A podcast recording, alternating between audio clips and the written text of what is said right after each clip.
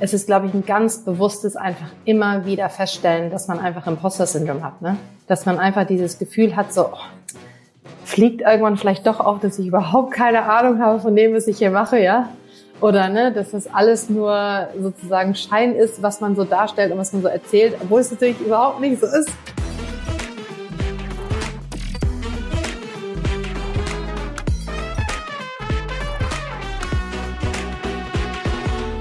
Hallo und herzlich willkommen bei Dare to Create, deinem Podcast für mehr Mut und Kreativität. Mein Name ist Amy Sarah Carstensen. Ich bin die Gründerin von Artnight und meine Mission ist es, so viele Menschen wie möglich zu ermutigen, in ihre kreative Schaffenskraft zu kommen, um ein außergewöhnliches Leben zu führen, ohne Wenn und Aber. No excuses. Ich bin der festen Überzeugung, dass in jedem Menschen und in dir unglaublich viel Kreativität, Schaffenskraft und Ideenreichtum stecken. Wir brauchen hin und wieder nur einen kleinen Schubs, etwas Inspiration, um diese tatsächlich umzusetzen und aus uns herauszuholen. Aber Everything is possible. Das zeigt auch meine heutige Gästin, Inspiration und Macherin Dr. Kati Ernst. Sie ist eine unglaublich tolle Frau, langjährige Freundin und Co-Gründerin von Uya und Ida's Place. Sie entwickelt gemeinsam mit ihrer Mitgründerin Christine innovative Female Bodywear und beide setzen sich auch unermüdlich für Female Empowerment ein. Vor ihrer Gründung war sie über zehn Jahre bei der Unternehmensberatung McKinsey. Sie lebt die meiste Zeit des Jahres mit ihren Kids und ihrem Mann in Berlin, liebt es jedoch auch zu reisen, darüber sprechen wir heute, sowie über ihre Kreativität, über Mut und ihre innere Kritikerin.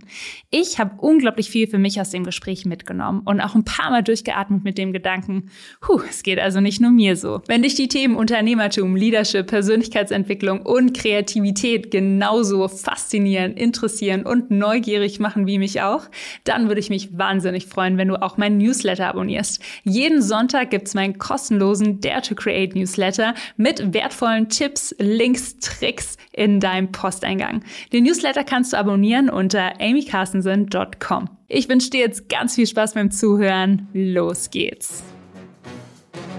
Das Kunstwerk. Jedes Interview starten wir damit, dass meine Gäste wenige Sekunden Zeit haben, ein kleines Kunstwerk auf Papier zu malen. Den Link zum Kunstwerk findest du in den Show Notes. Liebe Kathi, zeig einmal dein Bild in die Kamera, sodass ich es gut sehen kann. Und zwar sehe ich ähm, einen Stab mit ganz viel Zuckerwatte dran. Was siehst du auf deinem Bild? Und was bedeutet das vielleicht für dich? Ich sehe einen Baum, einen großen Baum, der sehr stark ist und ähm, sehr viel Kraft hat anscheinend. Der ist voll behangen mit ganz großen Blättern, denen es gut geht. Und er kriegt auch so neue Triebe, äh, die ihn immer weiter wachsen lassen und ist auch Heimat für so kleine Vöglein zum Beispiel. Sehr schön. Und was bedeutet das für dich? Ich glaube, es ist ein bisschen, da sind verschiedene Sachen ähm, drin. Also es ist auf einer Seite natürlich eine ganz große Sehnsucht nach Natur.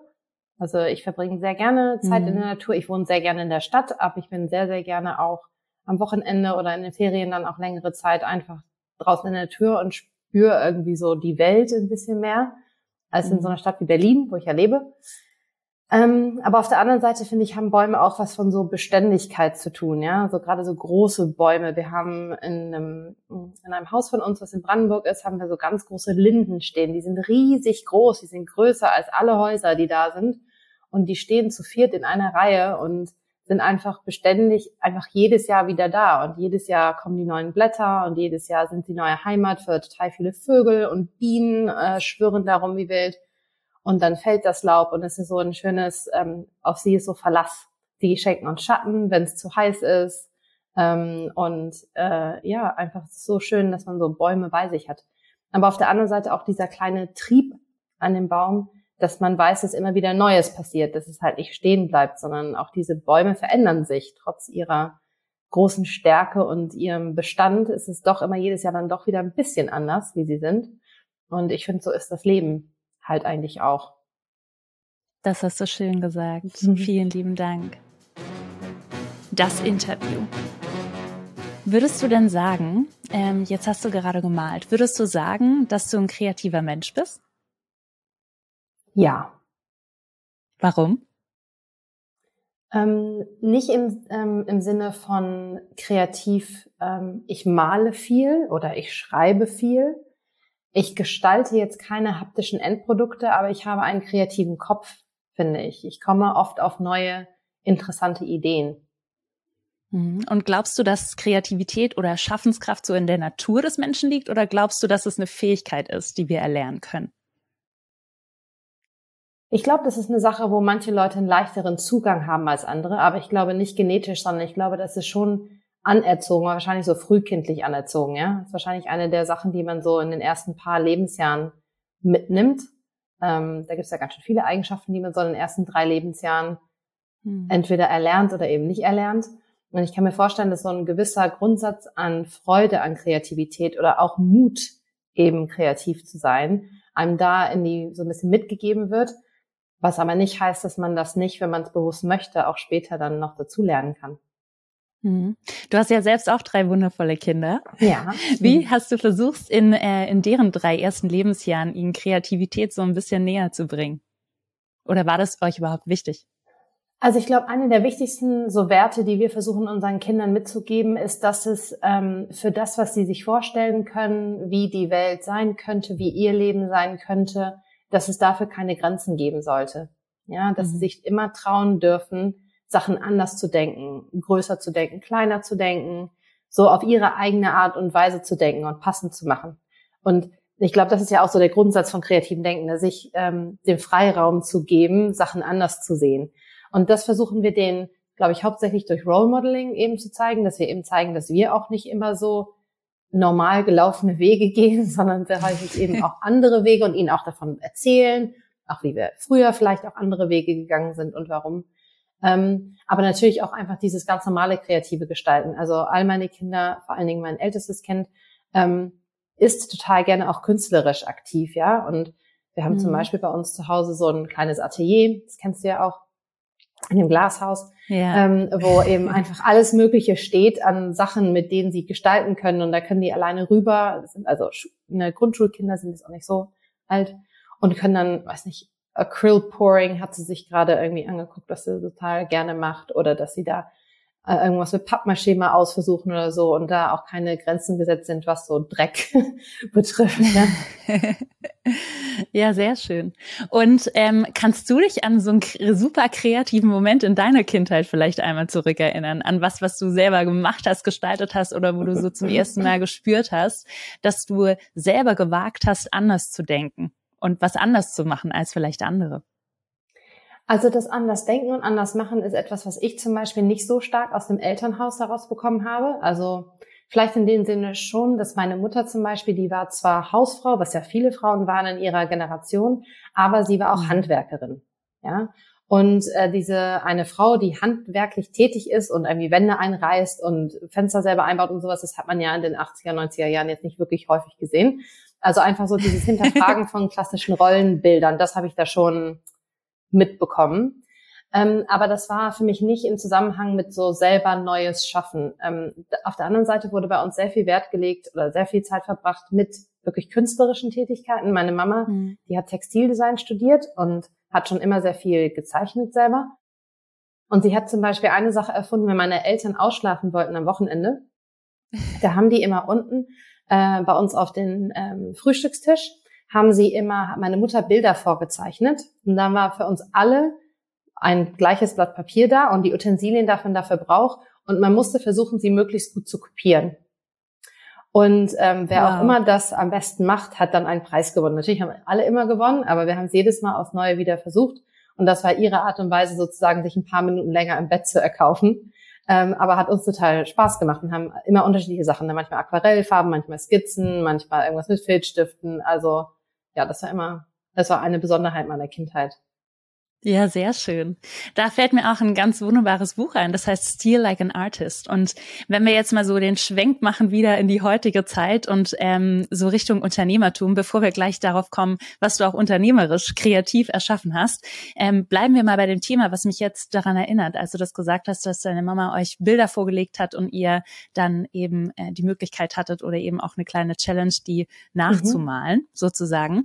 Wie stehst du dazu, dass eben Unternehmen oder oder andere Menschen vielleicht Ideen kopieren ähm, in eurem Fall von Uja, und da gehen wir gleich nochmal drauf ein, ist es ja schließlich auch passiert. Ihr habt Pionierarbeit geleistet beim Thema Periodenunterwäsche in Deutschland. Ähm, ihr wart lange die einzigen am Markt, bis mhm. es irgendwann mal andere Brands gab. Und mhm. wie siehst du das? Ich glaube, da muss man ehrlicherweise sagen, dass wir ja auch in dem Sinne die Idee von jemand anderem auch gefunden haben. Ne? Und das haben wir auch von Anfang an immer gesagt. Die Idee für Periodenunterwäsche an sich kommt ja aus dem englischsprachigen Raum, aus Amerika, Australien, Kanada. In irgendeiner Mischung aus den dreien ist es mhm. dann sozusagen in die Welt geboren worden. Und es gab auch Firmen, die das schon gemacht haben, bevor wir das gemacht haben. So. In dem Sinne fände ich es ein bisschen schwierig jetzt zu sagen, ich finde das doof, dass irgendwer anders die Idee auch macht, weil ich habe es ja auch sozusagen nicht selber geboren. Was mich aber mhm. schon ähm, ärgert, ist, wenn zum Beispiel kreative Konzepte kopiert werden, Textbausteine einfach eins zu eins kopiert werden oder eben, wenn Claims gemacht werden, die nicht stimmen oder ne, einfach ähm, Konsumentinnen in die Irre geführt werden. Also sowas ärgert mich viel mehr, als dass jemand sagt, jetzt, ich mache eine Periodenunterwäschefirma, weil ehrlicherweise ist doch super. Dann ähm, kriegen mehr Leute Zugang. Das ist ein Markt, den wir jetzt alle zusammen bauen und der groß genug ist für verschiedene Value Propositions. Mhm. Das heißt, für dich ist es in Ordnung, sich Inspiration eben auch bei anderen kreativen Ideen oder Produkten abzugucken.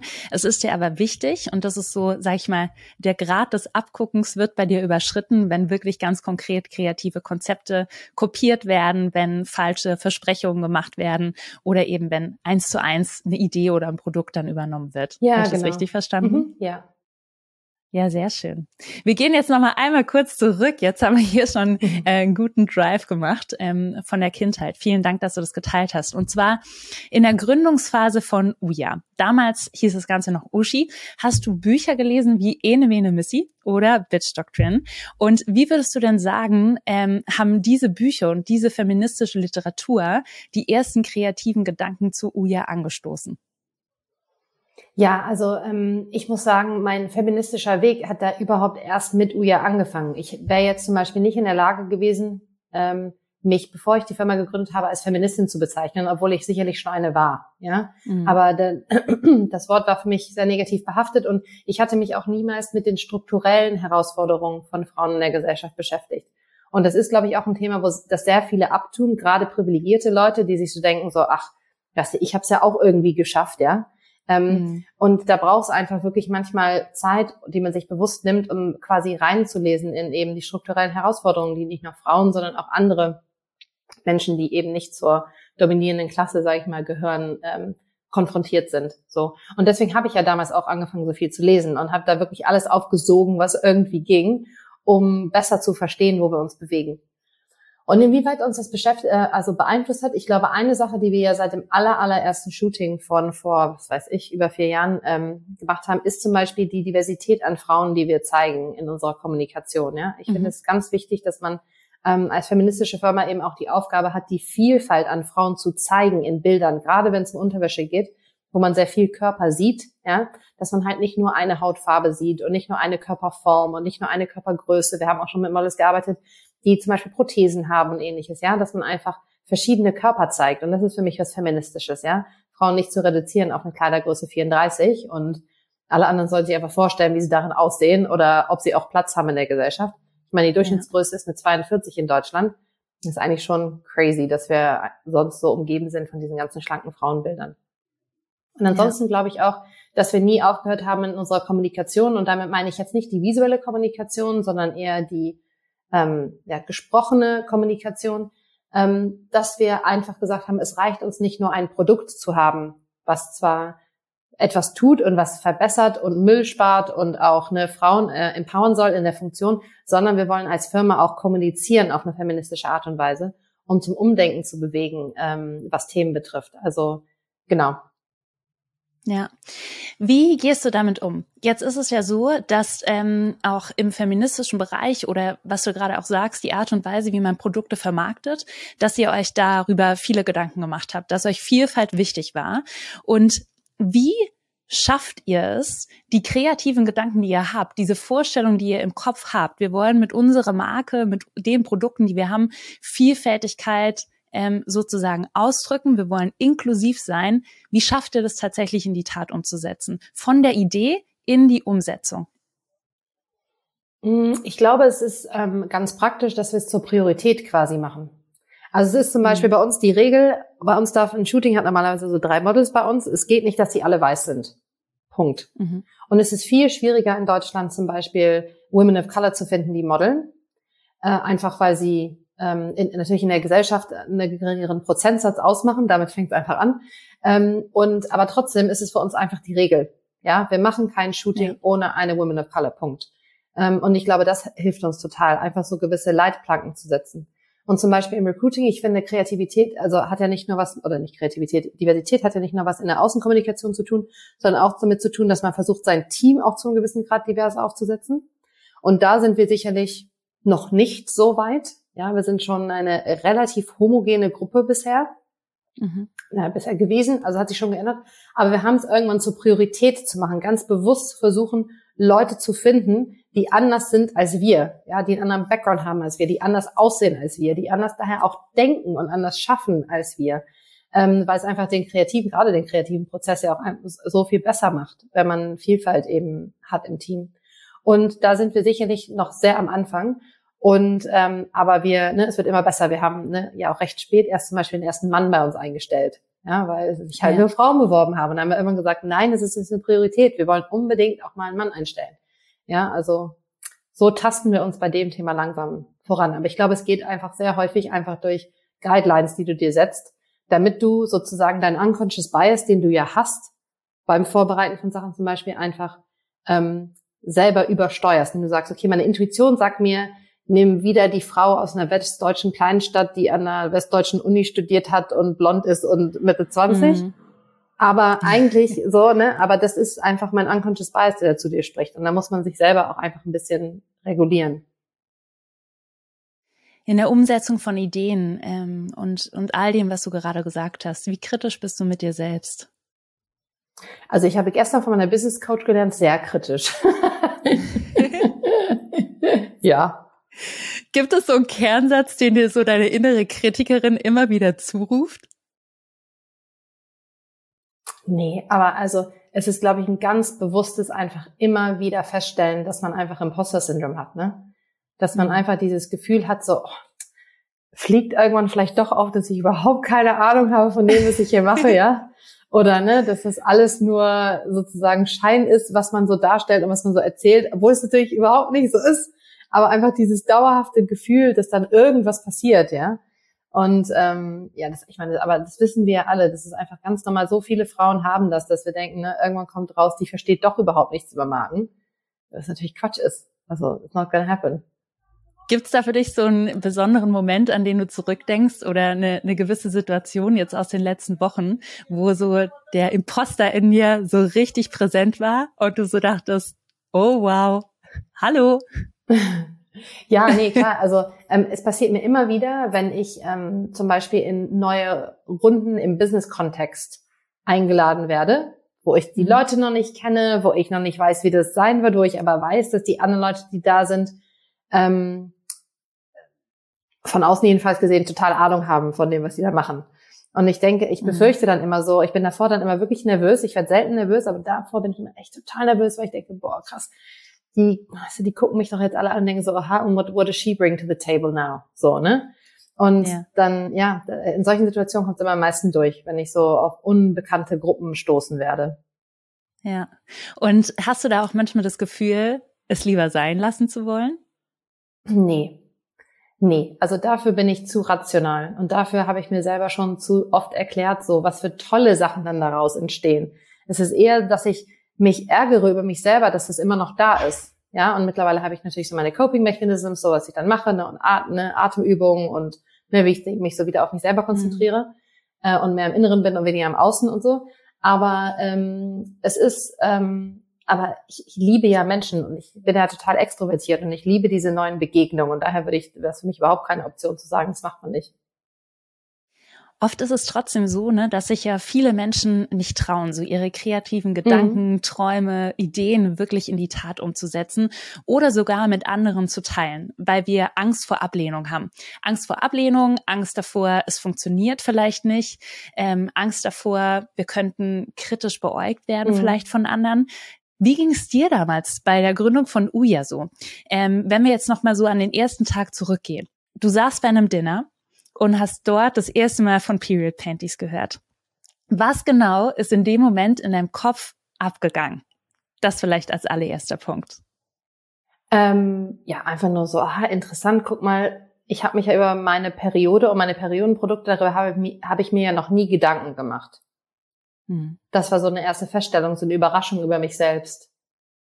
Und wie kamst du dann von dem Gedanken, und wir kommen gleich wieder zurück ähm, zu dem, dass wir uns vielleicht manchmal nicht trauen, wie kamst du von diesem Gedanken dazu zu denken, ich gründe jetzt eine Firma? Ja, das war ja, weil ich dann im Anschluss daran dachte, spannend, dann sollte ich vielleicht mal was Neues ausprobieren, eine andere Produktart. Und dann versucht habe, eben Period Panties zu beziehen in Deutschland und gemerkt habe, die gibt's hier ja gar nicht. Und dann aus irgendwelchen Gründen kam dann direkt im Anschluss der Gedanke, ja, dann machst du das halt. Mhm. Und wo fängt man da an? So, es gibt ja tausend Sachen, mit denen man sich bei einer Gründung oder bei der Entwicklung eines neuen Produktes beschäftigen muss. Wie schwer ist dir so der erste Schritt gefallen? Ähm, und ganz konkret so von der Idee in die Umsetzung. Was waren da so die ersten drei Schritte? Ja, also ich glaube, der erste große Schritt war zu verstehen, also man muss dazu sagen, ich bin eine BWLerin von Hintergrund, ich habe ja lange in der Beratung gearbeitet, also ich bin ein zahlengetriebener Mensch und ich musste erstmal verstehen, ob das jetzt ein Markt ist. Also gibt es, gibt es ein Business Case dazu? Ja, mhm. und das war einfach ganz viel so recherchieren, Finanzmodelle bauen, Kalkulationen machen. Also das war so Schritt eins. Und Schritt zwei war dann ähm, Christine dazu bekommen, mit mir zu arbeiten, also meine Co-Founderin, weil ich eigentlich wusste so relativ schnell, ich will es halt mit ihr machen oder mit niemandem und das war ein längerer Prozess, aber sie braucht halt genau dieses Gerüst, was ich vorher gebaut hatte, um überzeugt zu sein. Daher war das gut. Und das Dritte, als wir dann gemeinsam angefangen haben, ins Schaffen zu kommen, sage ich jetzt mal, also aus der Überlegung heraus ins Schaffen zu kommen, war ja, dass wir immer die Tage so aufgeteilt haben, dass wir die Hälfte vom Tag an der Marke gearbeitet haben und die andere Hälfte des Tages an dem Produkt. Ja, also und ich finde, das ist eine mhm. Sache, die ich häufig beobachte bei Menschen, die haptische Produkte herstellen, aber ehrlicherweise auch die Apps zum Beispiel herstellen, also wo es quasi so ein Endprodukt gibt, ja. dass sie verharren im Produkt ja, und sich halt überlegen, so, ja, also natürlich ist das super wichtig, daher auch die Hälfte unseres Tages, aber das bringt halt nichts, wenn du das geilste Produkt baust und dann ganz am Ende überlegst, ah ja, und also wie ist da jetzt eigentlich die Marke dazu? Ah ja, das kann ja XYZ heißen, ich hol mal irgendwo jemanden, der mir ein Logo dazu baut und los geht's. Weil die Art und Weise, wie dieses, das Gefühl, was dieses Produkt auslöst oder ne, die Gedankenwelten, die die Leute da reinführst, wofür es steht, ähm, welche Emotionen damit verbunden sind. Das ist so wichtig heutzutage, weil am Ende jedes Produkt kopierbar ist. Mhm. Und eigentlich das, was dich langfristig stark macht und anders macht, das andere ist halt, wenn du schaffst, gleichzeitig eine Marke dazu zu bauen, die Leuten was bedeutet. Und daher eben dann immer 50-50 diese Aufteilung, Hälfte vom Tag am Produkt zu arbeiten und die andere Hälfte des Tages eben an der Brand. Wie diszipliniert habt ihr das umgesetzt? Man hat ja immer so ein Vorhaben, ne, 50-50 und jetzt arbeiten wir irgendwie den halben Tag daran, den anderen halben Tag daran. Wie habt ihr das geschafft, tatsächlich das so auch in die Tat umzusetzen? Gibt es einen mm. Geheimtrick? Ich weiß es nicht, aber es ging natürlich wurde sehr stark dadurch getrieben, dass ich relativ schnell den Markenhut aufgesetzt bekommen habe und Christine relativ stark den Produkthut und keine mhm. von uns natürlich sehen wollte, dass ihr Bereich irgendwie runter irgendwie Probleme erleidet. Ja? ja. Und dadurch kam das so ein bisschen automatisch, glaube ich. Ja, sehr gut. Und jetzt kommen wir noch mal ganz ähm, kurz zu dem Thema zurück, ne, dass manche Menschen die Idee nicht in die Tat mhm. umsetzen. Du hast dich mit feministischer Literatur beschäftigt. Mhm. Dann saßt du beim Dinner, hast dir zum ersten Mal Gedanken gemacht, hey, was gibt's eigentlich für alternative Periodenprodukte? Und hast dann angefangen zu recherchieren, hast eine Mitgründerin gefunden und dann seid ihr einfach gestartet. Mhm. Und gab's so einen Moment ganz am Anfang, wo du so überlegt hast, oh, mache ich das jetzt, mache ich das jetzt nicht? Gab's Menschen, die dich vielleicht versucht haben, davon abzuhalten? Und kannst du dich an den ersten Moment Moment erinnern, wo du wirklich über die Idee gesprochen hast mit anderen Menschen? Ich habe direkt am nächsten Morgen nach diesem Dinner das erste Mal davon gesprochen. Und zwar war ich, ähm, ich war damals in Elternzeit mit meinem dritten Kind, der war damals vier Monate alt, also mini, mini. Und ich war spazieren mit zwei anderen so Muttis, die man so kennenlernt, ähm, ne, mhm. wenn man so ein Baby hat, mit deren Babys. Und äh, ich weiß noch, wir waren spazieren. Ich sagte, ich habe mir übrigens gestern überlegt, ich werde übrigens eine Firma aufbauen, die Periodenunterwäsche macht. Und die beiden gucken mich ganz, mit ganz großen Augen an, haben natürlich erstmal gefragt, was ist es denn für ein Produkt und so und wie kommst du auf die Idee? Aber die wichtigste Frage, die ihnen beiden unter den Nägel brannte, wäre, wär, aber wie willst du das denn machen? Du kannst doch gar nicht nähen. und, und deine Antwort? Und ja, aber das war für mich so ein bezeichnender Moment, wo ich gemerkt habe, interessant, das ist ja sozusagen the last of my problems. Ja, also ich habe von vornherein ganz anders über dieses Thema nachgedacht, als glaube ich sehr viele Menschen. Ich glaube, sehr viele Menschen denken daran, denken so, ne? Ich habe ja nicht diesen einen Skill, den es braucht, um dieses Produkt herzustellen. So. Mhm. Wo ich eher denke, weißt du, ich kriege jeden, ich kann jeden Skill einkaufen, den ich brauche für etwas, solange ich sozusagen im Großen und Ganzen eine Vision und eine Idee habe, wie mein ganzes Schiff irgendwie in die Richtung bewegen kann. Ja. Ähm, und die richtigen Leute dafür finde ich dann schon, die das machen. Und ähm, das war für mich bezeichnend. Und das ist bis, ich glaube, es ist auch so, dass es sehr bei vielen Leuten so diese Hemmung ist. So, ich kann das ja nicht alles, was gebraucht wird, um das zu tun. Und das hatte ich ja. aber schon nicht. Und jetzt ist eine gute Frage, woher ich das nicht hatte. Aber ich glaube, es war, weil ich schon mehrere andere Unternehmer und Unternehmerinnen beobachtet hatte, unter anderem ja auch mein Mann, ähm, die ja auch nicht alles konnten. Ja, die konnten ja auch Teile von dem nicht, was sie dann, was ihre Firma dann gemacht hat. Kann man ja nie. Also geht ja gar nicht. Und da, daher einfach diese, ich glaube, diese Begegnung oder diese Beschäftigung mit anderen Unternehmerpersönlichkeiten hat mir da, glaube ich, dabei geholfen, direkt von vornherein dann nicht erst, als ich die Idee hatte, sondern als ich die Idee hatte, spiel die quasi auf fruchtbaren Boden, weil ich schon wusste, wie ich drüber nachdenken müsste oder was man so braucht, um so eine Firma aufzubauen. Mhm. Das heißt, du hast, ähm, ihr habt jetzt auch, ihr habt ja inzwischen viel, viel mehr Produkte, da gehen wir gleich mhm. nochmal drauf ein, aber ihr habt sozusagen das erste Period Panty gar nicht selbst genäht. Also du meinst mit unseren Händen? Nein, auf gar keinen Fall. Keine von uns kann nähen. nee, nee. Und ja, also es ist ein total spannender Gedanke und beobachte ich auch sehr, sehr oft, ne, dass es dann, dann kommt so der innere Kritiker oder ablehnende Stimmen oder eben auch so eine Stimme, ja, du kannst ja überhaupt nicht nähen. Und in dem Moment hätte es ja auch sein können, dass du dir diese Meinung annimmst und sagst, oh ja, stimmt. Ich kann ja gar nicht nähen, deswegen kann ich es nicht machen. Aber was war dann so der ausschlaggebende Punkt, dass du so wirklich für dich entschieden hast, ey, das ist so eine coole Idee, das könnte eine tolle Company werden. Vielleicht auch nicht, aber ich will es auf jeden Fall ausprobieren und ich will es auf jeden Fall umsetzen. War das so eine innere Überzeugung? War das ein Gefühl? Wie würdest du das beschreiben? Es waren, glaube ich, drei Sachen. Also das eine ist, die schiere Daten anzugucken, wie groß eigentlich der Periodenunterwäschemarkt ist. Also nicht nur für die mhm. Periodenunterwäsche, sondern für die Periode an sich. Ja, zu erkennen, oh mein Gott, da ist ein Markt, der ist riesig und da gab es doch keine Innovation in den letzten 100 Jahren gefühlt. Ja? ja? Also einfach diese rationale Erkenntnis, Riesenmarkt, keine Innovation, da muss es irgendwas zu tun geben. So. Das zweite war ein ganz emotionales Thema zu erkennen. Also ich habe ja bei dem Recherchieren, als ich versuchen wollte, meine eigene Periodenunterwäsche zu kaufen, habe ich ja ganz viele Erfahrungsberichte gelesen von Frauen, die mhm. Periodenunterwäsche verwenden. Und das war so unglaublich emotional, wie sie darüber gesprochen haben, wie dieses Produkt ihr Leben verändert hat. Ja, also einfach durch das Produkt so viel besser geworden ist für sie. Und da habe ich ganz stark gedacht, boah, das will ich auch. Ja, ich will auch so einen Beitrag leisten für das Leben von Frauen, dass das, dass das irgendwie besser wird.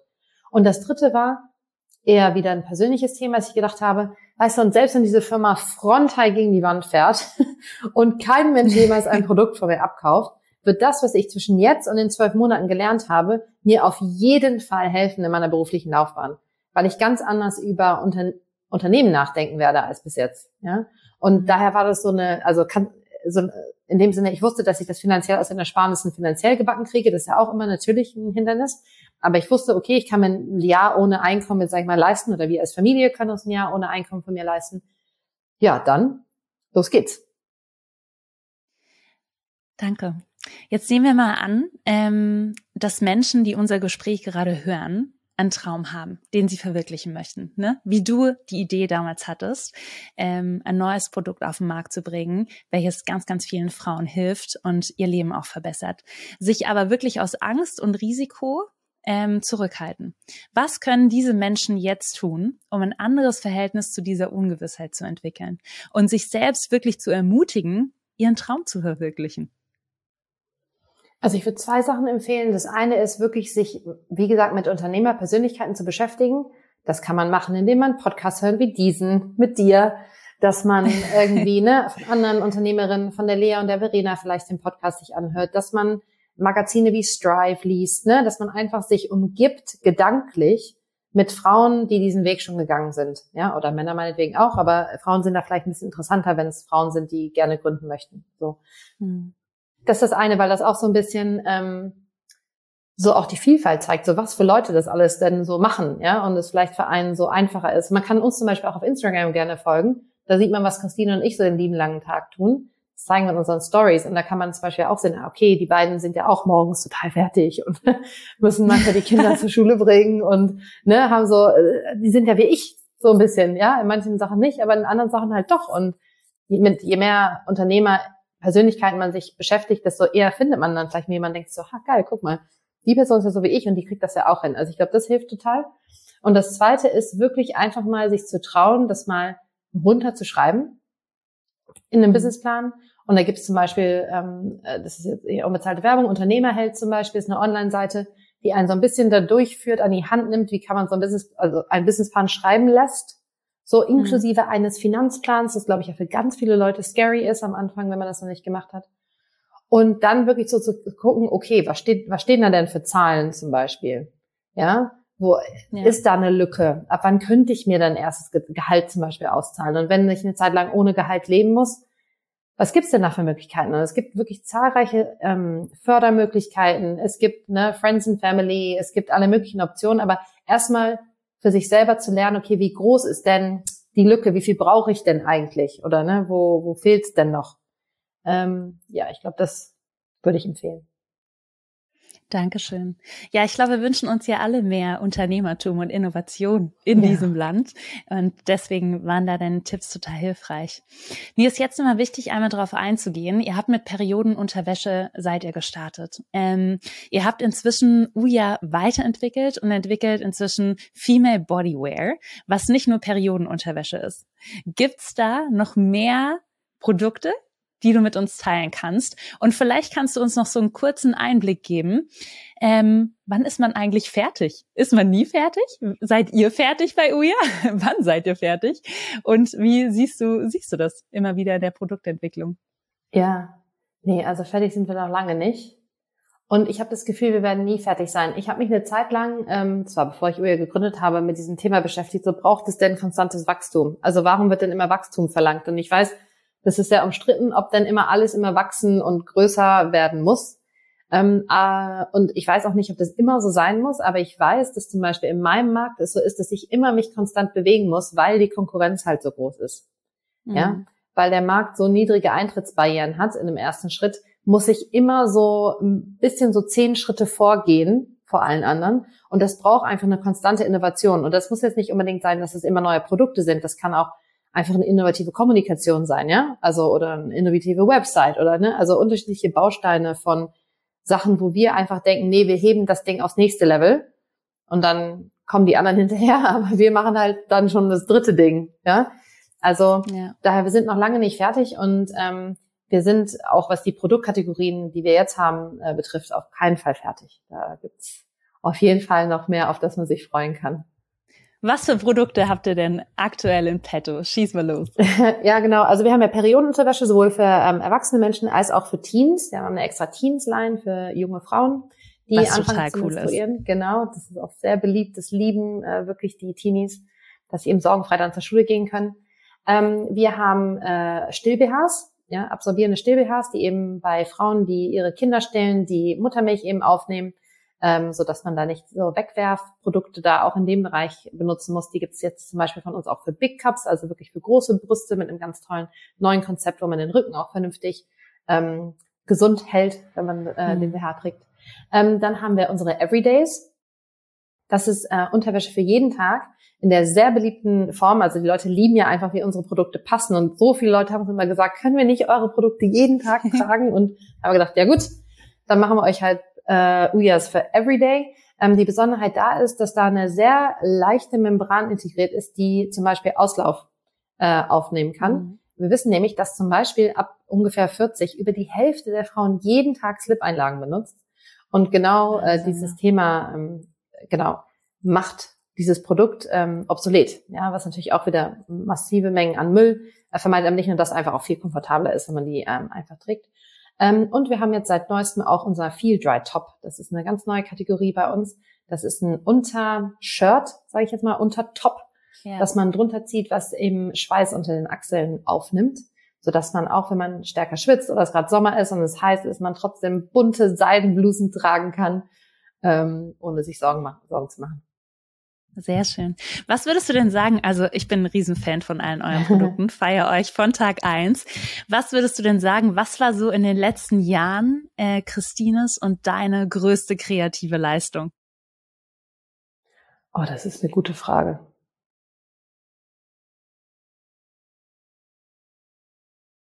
Das ist wirklich eine gute Frage. Ich weiß gar nicht, also es muss ja, warte mal, es muss ja so eins geben, wo wir so sagen, das war's. Aber ich, ich glaube, es ist eher wirklich immer dieses, diese kleineren Schritte. Also ich glaube zum Beispiel auch diese Entscheidung zu sagen, wir sind nicht nur eine Periodenunterwäschefirma, sondern wir machen halt auch mehr Produkte, die wir relativ früh getroffen haben. Da waren wir gerade mal, ich würde mal sagen, ein Jahr alt, als wir die Entscheidung getroffen mhm. haben. Ähm, die, ich glaube, da hat niemand in die Richtung gedacht. Ja, also auch alle anderen Startups, die so in der Phase so gestartet sind. Da hat niemand irgendwie so gedacht, so, okay, man baut da sozusagen eine ganz neue Produktwelt mit lauter innovativen Produkten, die alle ganz anders sind, aber alle so ein Female Gaze haben. Also der Blick drauf, wie brauchen Frauen eigentlich Produkte und nicht, wie denkt der Markt oder die Tradition, dass Frauen Produkte haben sollten, sondern einfach andersrum gedacht, ja. Ähm, jemand ja. schrieb, als wir diesen Female Bodywear ähm, Slogan rausgebracht haben, dass sie halt denkt, so es gibt halt den Male Gaze auf ähm, Frau, körpernahe Frauenprodukte, da kommt halt ein Push-Up-Bra raus. Und es gibt halt ein Female Gaze auf Produkte, die eine Frau braucht, als äh, an ihrem Körper. Und da kommt halt Uya bei raus. Und ich dachte so, yes, well, that's exactly it. Ich baue halt das Produkt, so dass es sozusagen die Bedürfnisse der Frau, und zwar nicht nur funktional, sondern auch im Aussehen, auch im Komfort, auch in dem dass sie sich einfach wohlfühlt und feiert und sich liebt in den Sachen, die sie trägt. Ne? So denke ich über die Produkte nach. Und ich glaube, die Mut, den Mut zu haben, so, so früh dann zu sagen, nee, nee, das ist zwar riesig, dieser Periodenunterwäschemarkt, ja, mhm. und da können wir uns jetzt auch ewig austoben, das werden wir auch, und das machen wir auch. Und da gibt's auch immer wieder neue Sachen von uns. Aber wir können eigentlich viel mehr als das. Und lass uns doch direkt trauen, eben diese anderen Schubladen auch gleichzeitig aufzumachen und aufzubrechen. So, ja. Danke. Und wie muss ich mir das vorstellen? Christine und du, ihr sitzt dann zusammen und wie entstehen bei euch dann Ideen? Und wie entsteht auch diese Idee, ne? Also über ja. den Tellerrand hinaus zu blicken, ähm, es dann wirklich zu wagen, sich nicht nur auf eine Produktkategorie zu fokussieren, sondern relativ früh schon zu sagen, nee, da gibt es mehr. Wie entstehen bei euch diese Ideen? Was fördert das vielleicht? Also Zeit und Raum sind auf jeden Fall dafür notwendig. Also wir haben zum Beispiel relativ schnell auch beschlossen, dass wir beide mittwochs keine Meetings machen. Mhm. Also weder Christina und ich machen mittwochs Meetings, da sind unsere Kalender komplett geblockt. Und wir arbeiten zwar den ganzen Tag, aber so, dass wir halt für uns sind. Also ich lese Bücher, ich lese Berichte, ich arbeite mal Sachen durch, wo ich länger drüber nachdenken muss, ja. Ich schreibe längere Sachen, die mehr Zeit brauchen. Und wir beide sind konstant irgendwie über unseren WhatsApp-Channel in Kontakt miteinander und tauschen irgendwie Gedanken aus, die wir an diesen Tagen haben. Ja? Also ich glaube, diese Mittwoche geben uns sehr viel Raum dafür. Und das mhm. Zweite ist, dass wir vierteljährlich auch zusammen retreaten. Mhm. Zweimal im Jahr länger, das ist meistens so dann eine Woche. Äh, und zweimal im Jahr ist es so ähm, ein bisschen kürzer. Aber wo wir eigentlich den ganzen Tag spazieren gehen uns bewegen, in der Natur sind, unter einem Baum sitzen, am Wasser sitzen und einfach nur quatschen. Ja? Und einfach ja. nur die Geda Zeit nehmen, die Gedanken zu Ende zu denken. Das ist es ja. Man sagt ja auch häufig auch, die besten Ideen entstehen, wenn einem auch etwas langweilig ist. Ähm, wenn man eben nicht so in der, mitten in der Arbeit immer drinsteckt, sondern wenn man sich wirklich mal Zeit nimmt, rausgeht und so ein bisschen die Gedanken schweifen lässt. Glaubst du, dass da euer Remote äh, Work Setup, was ihr ja auch seit Beginn von der Gründung von UJA habt, dass das dabei hilft und dass es eben auch euren MitarbeiterInnen dabei hilft, kreativ zu sein, neue Ideen zu entwickeln, weil ihr da sehr flexibel seid? Also wir sind ja nicht Was eine Remote Ort Only der Arbeit Firma, jetzt. Ne? Also genau, genau wir, aber wir Hybrid. sind nicht Remote Only, genau, wir sind Hybrid und es ist auch betont Hybrid. Also wir bitten schon die KollegInnen ein bis zweimal die Woche ins Büro zu kommen. Klar, wenn jemand mal längere Zeit eine Workation machen will, ist das natürlich, kann natürlich nicht zweimal die Woche ins Büro kommen. Das ist natürlich auch möglich, aber eigentlich so im normalen äh, Alltag, wenn sie in Berlin sind, dann freuen wir uns, wenn sie zweimal die Woche ins, äh, ins Büro kommen. Ähm, ich weiß nicht, ob Homeoffice zum kreativen Dasein hilft, weil ich finde, häufig sind ja Homeoffices, wir leben ja alle nicht in riesen Palästen, sondern äh, die Leute leben halt auch in Berlin und da ist jetzt auch nicht so viel Raum in den eigenen Wohnungen. Ich persönlich bin zu Hause auch sehr häufig abgelenkt. Ja, dass ich irgendwie dann, also da piept der Geschirrspüler und dann in meinem Fall kommt ein Kind um die Ecke gelaufen und dann, ach, dieses Buch, was ich ja voll spannend fand, was überhaupt nichts mit meiner Arbeit zu tun hat. Oder, ne, so, da sind ganz viele andere Sachen, die mir persönlich mindestens genauso wichtig sind wie die Arbeit, die da auf mich ähm, einprasseln. Und ja. ähm, wenn ich im Büro bin, ist es für mich anders. Also ich bin auch sehr gerne im Büro, weil auch die Stimmung, wir haben das Büro auch so eingerichtet, dass es eine sehr so peaceful und schöne Stimmung ist, dass wir uns alle hier wohlfühlen und hier gerne zusammenkommen und es ist aber nicht laut und aufgeregt und wild und so, sondern es ist it's calm, ja. Mhm. Und ähm, daher weiß ich nicht, aber ähm, was es schon gibt, ist, es gibt den Menschen natürlich oder mir und den Menschen eine Flexibilität zu sagen, ich muss mal raus, ja, ich muss mal irgendwie ja. mal woanders was herkriegen und ähm, was ja bei mir auch eine Besonderheit ist, ist, dass ich ja jedes Jahr versuche, mehrere Monate nicht in Berlin zu sein, also außerhalb des Landes zu sein, weil das für mich extrem wichtig ist für meine Kreativität. Also ist, hm. mich in andere Kulturen zu bewegen. Das mache ich schon, seitdem ich sehr klein bin. Und das ist mir, das ist für mich wirklich wie die Luft zum Atmen. Ne? Ich brauche einfach diese, diese andere, wenn ich in andere Kulturen komme, und feststelle, was da anders ist als bei mir, was ich, worüber ich nie gedacht habe. Und das kann sowas sein wie, wie die Müllabfuhr da funktioniert, ja, mhm. merke ich, das löst in meinem Kopf immer so Blockaden, dass ich anfange, andere Sachen anders zu denken. Ja, weil ich lerne sozusagen, ah, es ist alles nicht, ne, du, das macht irgendwie so Platz frei in meinem Kopf dafür, dass nicht alles so feststeht, wie es ist, sondern vieles einfach anders ist. Und daher ist es schon so, dass die Firma natürlich sowas immer allen Leuten ermöglicht, dass wenn sie eben längere Zeit mal wirklich in eine andere Kultur eintauchen wollen, längere Zeit weg sein wollen, dass wir das schon unterstützen. Und das ist, glaube ich, auf jeden Fall hilfreich für äh, nicht nur für die Happiness, sondern eben auch für das, für die kreativen Leistungen der Leute. Mhm. Ja, du durchbrichst deine täglichen Routinen dadurch. Ja, und wenn es, wie gesagt, ist nur, ne, wie der Müll, die Müllentsorgung anders ja. funktioniert.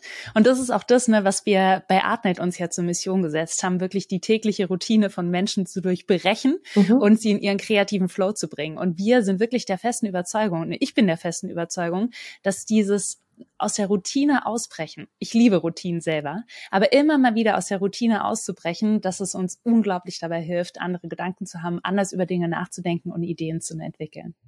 Ja, aber weißt du, was lieben Dank. Ist? Ja. Ähm, trotzdem, ich würde es noch gerne ergänzen. Ich habe die, ähm, ich habe eine lustige Eigenschaft, wo du gerade Routinen sagst, und zwar ich Jetzt schaffe bin ich mir im in diesen Auszeiten, die wir im Ausland haben, schaffe ich mir dann immer da neue Routinen, super schnell. Also Beispiel, ich brauche dann immer relativ schnell mein neues Lieblingscafé, wo ich dann aber auch jeden Tag hin will, um jeden Tag dann da sozusagen mein Decaf Coffee zu trinken. Ja. ja. Und, und ich brauche das wirklich. Ich will dann nicht alle Cafés der Stadt ausprobieren. Ich will einfach nur recht schnell merken, ah, das ist für mich das Geilste. Und dann gehe ich da immer hin. Und wir bleiben ja auch immer längere Zeit an einem Ort, wenn wir diese Abenteuer machen. Und also im Sinne von, wir bleiben mehrere Wochen, Monate halt an einem Ort. Und dann wird das auch zu deinem, aber es ist dein anderes Deins als zu Hause. Mhm. Ja. Ähm, ja, und das macht mit mir auch immer ganz viel. Ja, ich kann das total gut nachvollziehen. Bei mir ist es das Gleiche. Ja, ähm, und wenn, wenn, ja, wenn ich ins Ausland gehe oder woanders hinreise, dann meistens auch wirklich in ein Airbnb, in einer Wohnung, wo man wirklich so ein Art neues Leben, eine neue Routine jeden Tag entwickelt. Und das sind meistens so Phasen, wo ich ganz viel Inspiration sammle, ganz viele neue mhm. Kulturen auch kennenlerne. Das, deswegen kann ich total, es resoniert total mit mir, was du auch gesagt hast, um dann wieder auch mit frischem Wind nach Berlin zurückzukehren. Ja. ja. Die Mutprobe. Vielen lieben Dank, Kati. Ähm, ich habe noch eine abschließende Frage und ich bin dir so dankbar, dass du so viele Insights geteilt hast, dass du geteilt hast, ähm, was dich so in deinen kreativen Flow bringt, was Kreativität für dich bedeutet, wie ihr EU ja auch entwickelt habt. Und eine letzte Frage und die lautet, was möchtest du in den nächsten zwölf Monaten wagen? Das ist ja ein viel zu langer Zeitraum für mich, weil ich habe mir überlegt, ich will jede Woche was Neues machen, was ich noch nie gemacht habe. daher wäre die Woche eher so mein Zeitraum, in dem ich über dieses Thema nachdenke. Ja? Dann äh, erzähl uns, was du die nächste Woche gerne Neues ausprobieren möchtest. Ich weiß nicht, vor ein paar, paar Wochen habe ich zum Beispiel das erste Mal Tennis gespielt. Dann war ich letzte Woche auf einem Event das erste Mal. Das ist ja immer wieder was total Neues so. Jetzt am Wochenende mhm. laden wir Leute zu uns ein, die waren noch nie da. Finde ich auch immer interessant, so wie ist es dann? Kennt ihr ja noch nicht so, ne? Oder so. Also, aber ich gucke schon bewusst auf meinen Kalender, so unregelmäßig, aber so, ah, sind da genug Punkte, wo ich so Neues hab? Ja, oder ist da jetzt, oder ruckelt sich da jetzt irgendwo so eine Gemütlichkeit ein, die ich nicht so gerne haben möchte. So, ja und gucke dann immer, dass da was Neues kommt. Also, und es kann auch sein, dass ich was ganz Neues esse oder was total Neues koche oder dass ich eine, wie gesagt, eine Sportart ausprobiere, die ich nie gemacht habe oder so. Also es sind die unterschiedlichsten Sachen. Aber ja, das immer, also mindestens einmal die Woche muss das sein. Sehr schön. Danke dir. Vielen lieben Dank. Es hat mir wahnsinnig viel Spaß gemacht. Ähm, ja, ich habe sehr, sehr viel gelernt. Dafür bin ich sehr dankbar. Und dann, ja, würde ich sagen, Dare to Create an alle da draußen. Ganz, ganz viel Mut für alle. Ähm, macht's Kati nach. Probiert jede Woche was Neues aus. ähm, so dass, dass keine Langeweile und keine Gewohnheit ähm, in dem Sinne einkehrt. Und dann, ja, bedanke ich mich ganz herzlich bei dir.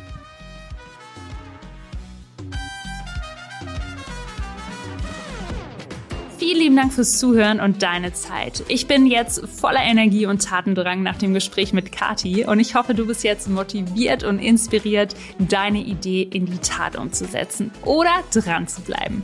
Du musst nicht alles können, was zur Umsetzung einer Idee oder sogar der Herstellung eines Produktes notwendig ist, wie zum Beispiel nähen zu können, um Period Panties herzustellen. Such dir Unterstützung.